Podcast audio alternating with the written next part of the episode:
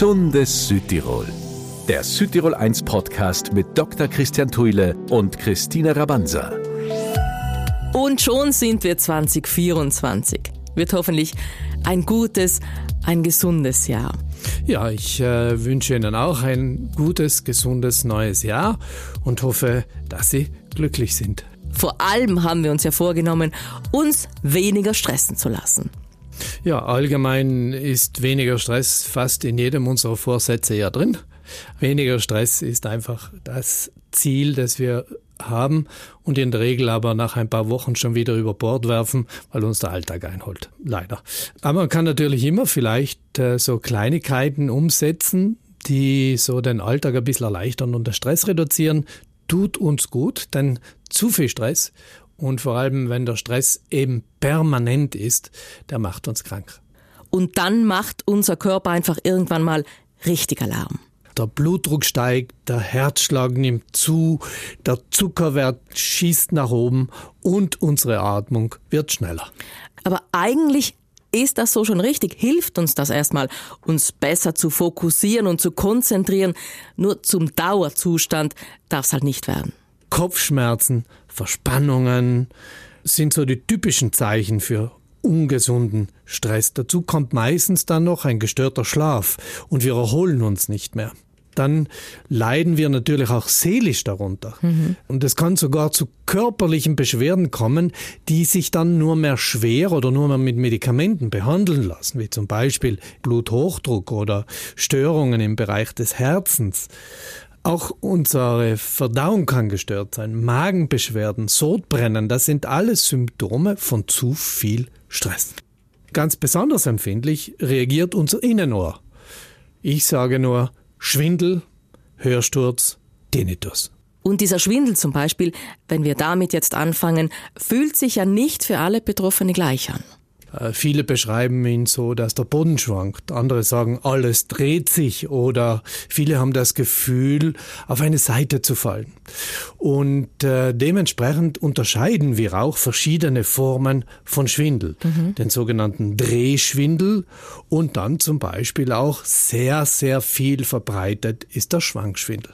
Und woher kommt's?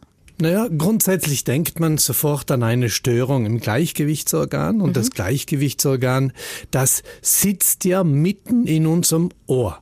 Aber man muss dazu sagen, Schwindel kann durch verschiedene Organe äh, beeinflusst werden, weil das Gleichgewicht ganz einfach auch von verschiedenen Organen abhängt. Mhm. Ein typisches Beispiel, unsere Augen spielen eine ganz zentrale Rolle. Und neben den Augen spielt natürlich auch das Herz-Kreislauf-System eine wichtige Rolle, zum Beispiel der Blutdruck. Seelische Belastungen können ganz entscheidend auf unser Gleichgewichtsorgan Einfluss nehmen und freilich auch ähm, Störungen im Bereich des Nervensystems. Und leider ist es ja meist nicht unter Anführungszeichen nur der Schwindel allein. Wir fühlen uns unsicher im Raum. Wir fühlen uns auch unsicher beim Gehen oder Stehen. Wir haben das Gefühl zu fallen. Und es besteht auch ein hohes Risiko für Verletzungen.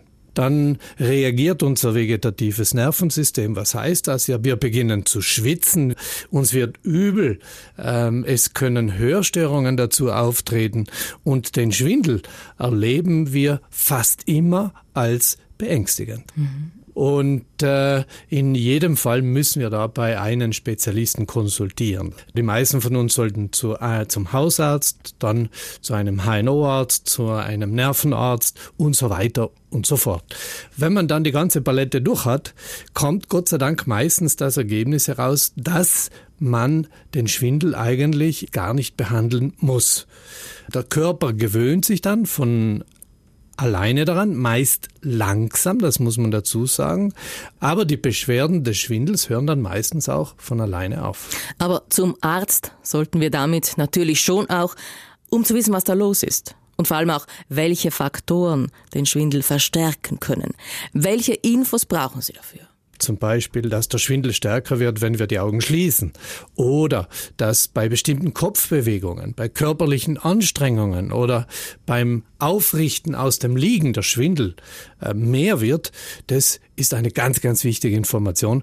Da will ich auch immer wissen, hat er eine neue Brille, sieht er schlechter, nimmt er neue Medikamente ein. Auch das kann natürlich ein riesen äh, Ursache sein für, für Schwindel mhm. oder leidet er an, an äh, Stoffwechselerkrankungen wie zum Beispiel der Zuckerkrankheit. Hörstörungen, ganz, ganz was Wichtiges oder erlebt er Herzstolpern oder ist er in einer traurigen Stimmung. Also alles Themen, die für mich als Arzt extrem wichtig sein, um den Schwindel zuordnen zu können. Ja, und um dann halt auch das Richtige tun zu können. Bestimmte Schwindelarten lassen sich zum Beispiel durch Übungen, die man selbst durchführen kann zu Hause, perfekt beherrschen. Manchmal muss man auch Medikamente dazu nehmen. Die sollte man eher kurzfristig nehmen, aber sie sind in der Regel sehr hilfreich und können zumindest die Zeit, in der man an so Schwindelattacken leidet, verkürzen und vielleicht sogar einfach auch nur die Symptome erleichtern. Mhm. Bei anderen Schwindelarten wiederum kann Physiotherapie sehr gut helfen, gerade wenn es etwas mit der Halswirbelsäule zu tun hat. Ja, und bei bestimmten Schwindelarten gibt es Bewegungstechniken, so Lagerungsmanöver nennen wir das, die extrem gut helfen können, den Schwindel zu beherrschen und ihn oft sogar auf der Stelle stoppen. Und wer schon früh vorbauen will, der sollte unbedingt Gleichgewichtsübungen durchführen. Und das ist egal in welcher Form. Einige klettern, einige machen Übungen, um einfach das Gleichgewicht zu schulen. Genau das braucht unser Körper, um sich vor Schwindel zu schützen. Mhm.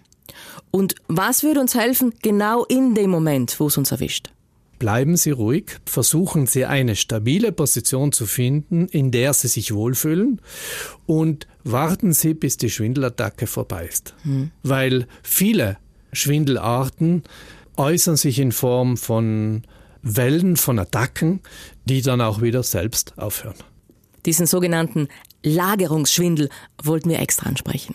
Also der Lagerungsschwindel ist eigentlich eine harmlose Erkrankung, Gott sei Dank. Denn er tritt häufig auf. Mhm. Und Frauen sind wesentlich häufiger betroffen als Männer. Und man muss sich vorstellen, wie so ein Lagerungsschwindel entstehen kann. Ganz harmlos und ganz plötzlich, zum Beispiel beim Drehen oder Neigen des Kopfes oder wo es noch viel markanter auftritt, beim Hinlegen oder Aufrichten oder Umdrehen im Bett. Mhm. Also ganz eine alltägliche Bewegung und schon kann einem schwindlig werden. Er ist gut behandelbar und man bekommt die Symptome meist auch sehr gut in den Griff. Aber anfangs, wenn man nicht so wirklich weiß, was Sache ist, das muss sich schon krass anfühlen. Also Betroffene beschreiben das oft sogar so, dass sie das Gefühl haben, das ganze Zimmer dreht sich und sie sind einfach mittendrin, wie in einem Karussell. Boah. Beim Lagerungsschwindel tritt das Schwindelgefühl plötzlich auf. Es dauert oft nur Sekunden, manchmal einige Minuten und dann ist er wieder verschwunden. Und auch wenn der Lagerungsschwindel äh, harmlos ist, muss man sehr darauf achten, welche Symptome er noch auslösen kann.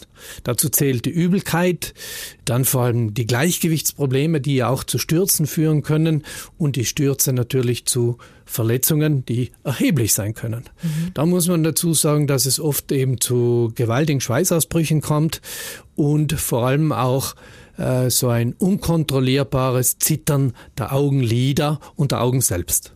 Aber wenn so ein Lagerungsschwindel jetzt äh, öfters auftritt, sollte man unbedingt auch hier den Hausarzt oder HNO-Arzt informieren, um eben weitere Abklärungen in die Wege zu leiten, weil wir müssen natürlich wissen, dass auch hinter jedem Schwindel immer eine mögliche kompliziertere Ursache stecken könnte.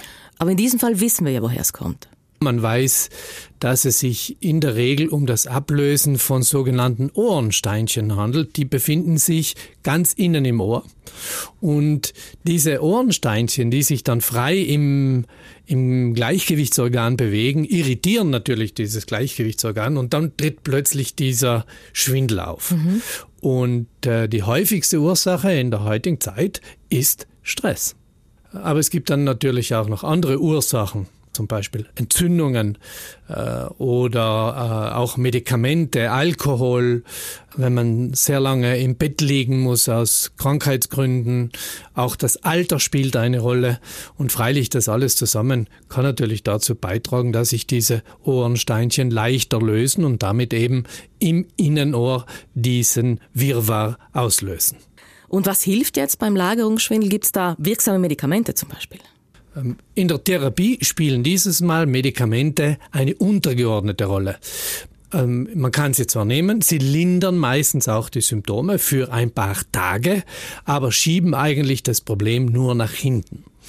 Die Lösung, die finden wir in ganz gezielten Übungen und diese Übungen werden gerne auch als Manöver bezeichnet. Äh, da gibt es Übungen, die man alleine durchführen kann. Das sind Übungen, die man zu Hause mehrmals am Tag durchführen kann. Oder es gibt Übungen, bei der man sich von einer zweiten Person helfen lassen muss. Und ich darf mir erwarten, dass diese Ohrensteinchen mit Hilfe der Schwerkraft durch das Hin- und Herbewegen zum Beispiel des Kopfes aus dem Gleichgewichtsorgan hinaus befördert werden und es damit nicht mehr stören können. Normal reichen fünf bis zehn Tage, um gute Ergebnisse zu erzielen. Okay. Lassen Sie sich diese Übungen zeigen. Wie gesagt, manchmal brauchen Sie eine zweite Person dazu. Natürlich gibt es tolle Anweisungen mittlerweile auch schon im, im Internet, aber lassen Sie sich einmal auf die Finger schauen. Das ist einfach wichtig. Dann hilft es auch gleich. Das hilft nämlich gleich, verbessert die Situation und eben, wie gesagt, keine fünf bis zehn Tage später sind Sie aus dem Schneider. Und das endgültig? Also in der Regel ja, aber es gibt natürlich schon äh, Fälle, wo das wiederholt auftritt und oft auch erst nach Jahren. Äh, da kommt man schon leicht in Panik. Dann aber auch wieder gut zu wissen, dass man mit denselben Übungen, die man damals durchgeführt hat, die beim ersten Mal geholfen haben, die helfen in der Regel auch beim zweiten Mal. Stress im Ohr, dieses Mal in unserem Südtirol 1 Gesundes Südtirol Podcast.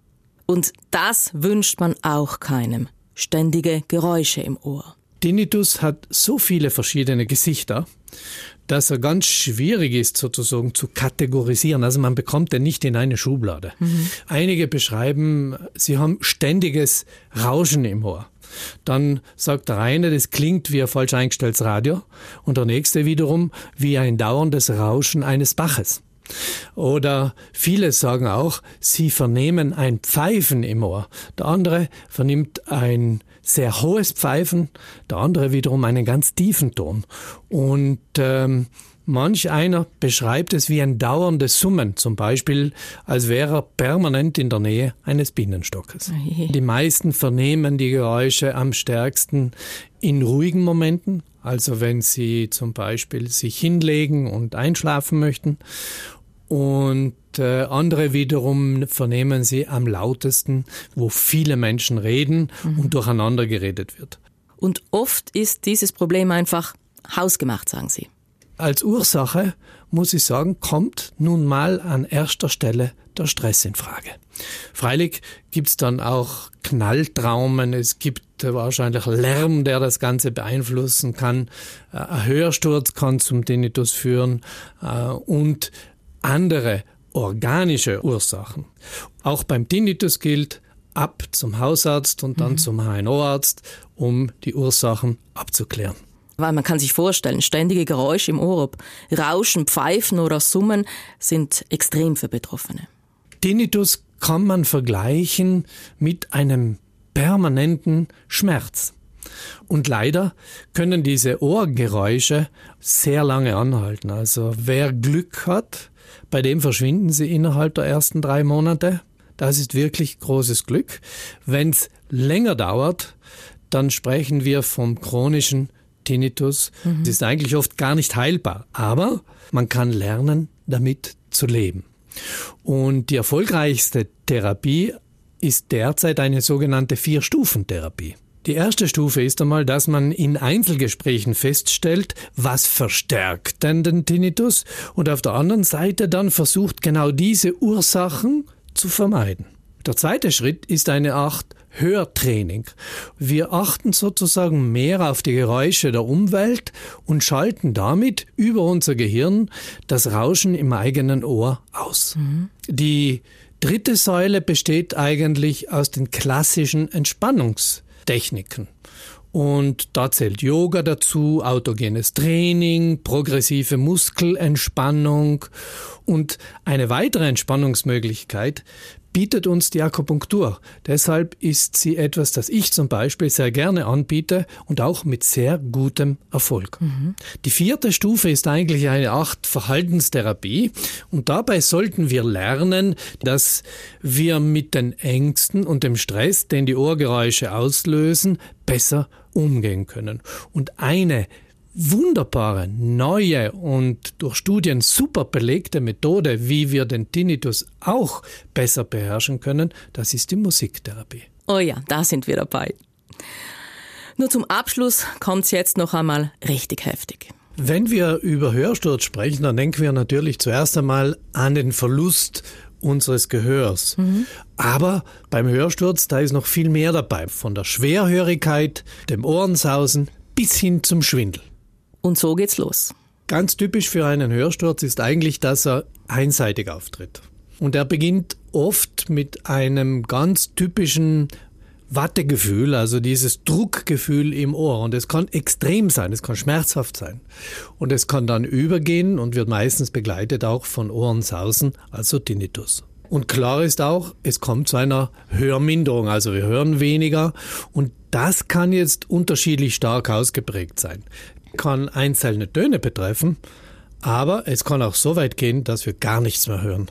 Und so ein Hörsturz ist dann oft begleitet durch ähm, andere Beschwerden, so zum Beispiel Schwindel oder ein pelziges Gefühl rund um die Ohrmuschel herum. Das ist ganz was Typisches, was betroffene Menschen beschreiben und natürlich auch zu Veränderungen im Hören, auf die man nicht vorbereitet ist. Mhm. Äh, zum Beispiel Doppelhören, Überempfindlichkeit oder so Verzerrungen von Sprache und Lauten.